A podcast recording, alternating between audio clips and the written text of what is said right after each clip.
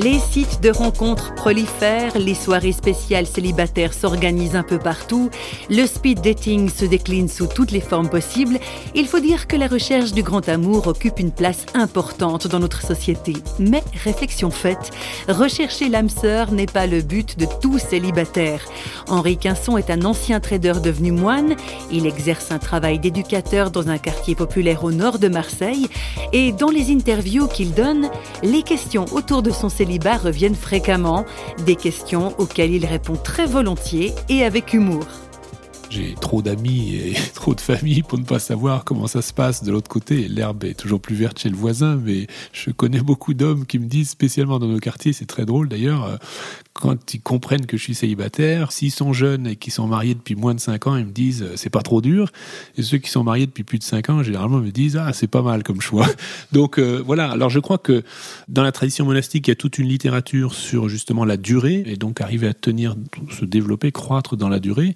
Et il y a les mêmes phases dans la, vie mariée, c'est-à-dire la passion amoureuse, c'est formidable pendant quelques temps. Et puis après, euh, il y a forcément des moments de crise, des transformations. Quand on fonde une famille, c'est pas pareil de vivre avec des enfants en bas âge, des enfants de 18 ans, plus d'enfants du tout. Donc il y a des tas de changements qui vont euh, affecter euh, cette relation entre, entre deux êtres. Et là c'est pareil, à la fois dans notre relation à Dieu et dans notre relation communautaire et nos relations avec, euh, avec les gens que nous accueillons, et en particulier nos voisins, ce jeu est, est en perpétuel mouvement. Mais nous-mêmes, nous en mouvement.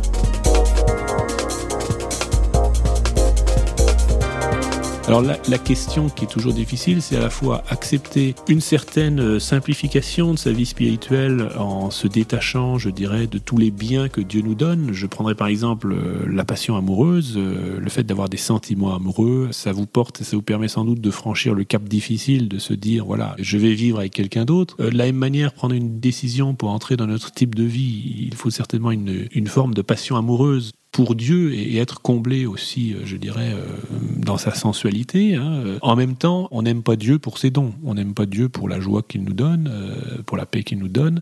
Et donc, progressivement, il s'agit d'aimer Dieu pour lui-même. Ceci étant, le Dieu auquel je crois et dont j'ai expérience n'est pas un pervers. Je veux dire, il nous donne des cadeaux parce qu'il sait très bien qu'on ne peut progresser dans le temps qu'aider de mille manières. Alors, il y a des gens qui sont plus avancés dans la vie spirituelle et qui finalement goûtent surtout des joies très très dépouillé et que d'autres pourraient prendre pour de l'austérité.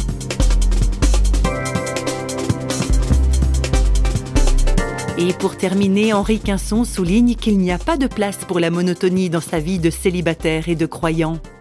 Le Dieu auquel nous croyons euh, n'a rien contre des étapes dans notre cheminement. Euh, Abraham a quitté son pays. Enfin, il me semble que toute la tradition biblique nous montre qu'il faut rester dans une dynamique et qu'à aucun moment on est installé et que notre forme de vie elle-même peut parfois se modifier si euh, telle est la volonté de Dieu, puisque c'est le vivant, c'est le vivant. Donc Dieu n'a pas créé la vie comme un monument.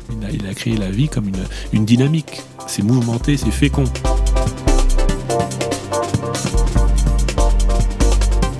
Et voilà qui s'applique à tout le monde finalement, aux célibataires et à tous les autres. La vie comme quelque chose qui bouge, qui est fécond, c'est ça qui fait le plus envie. Envie, oui, ça veut tout dire, ça, vous ne trouvez pas?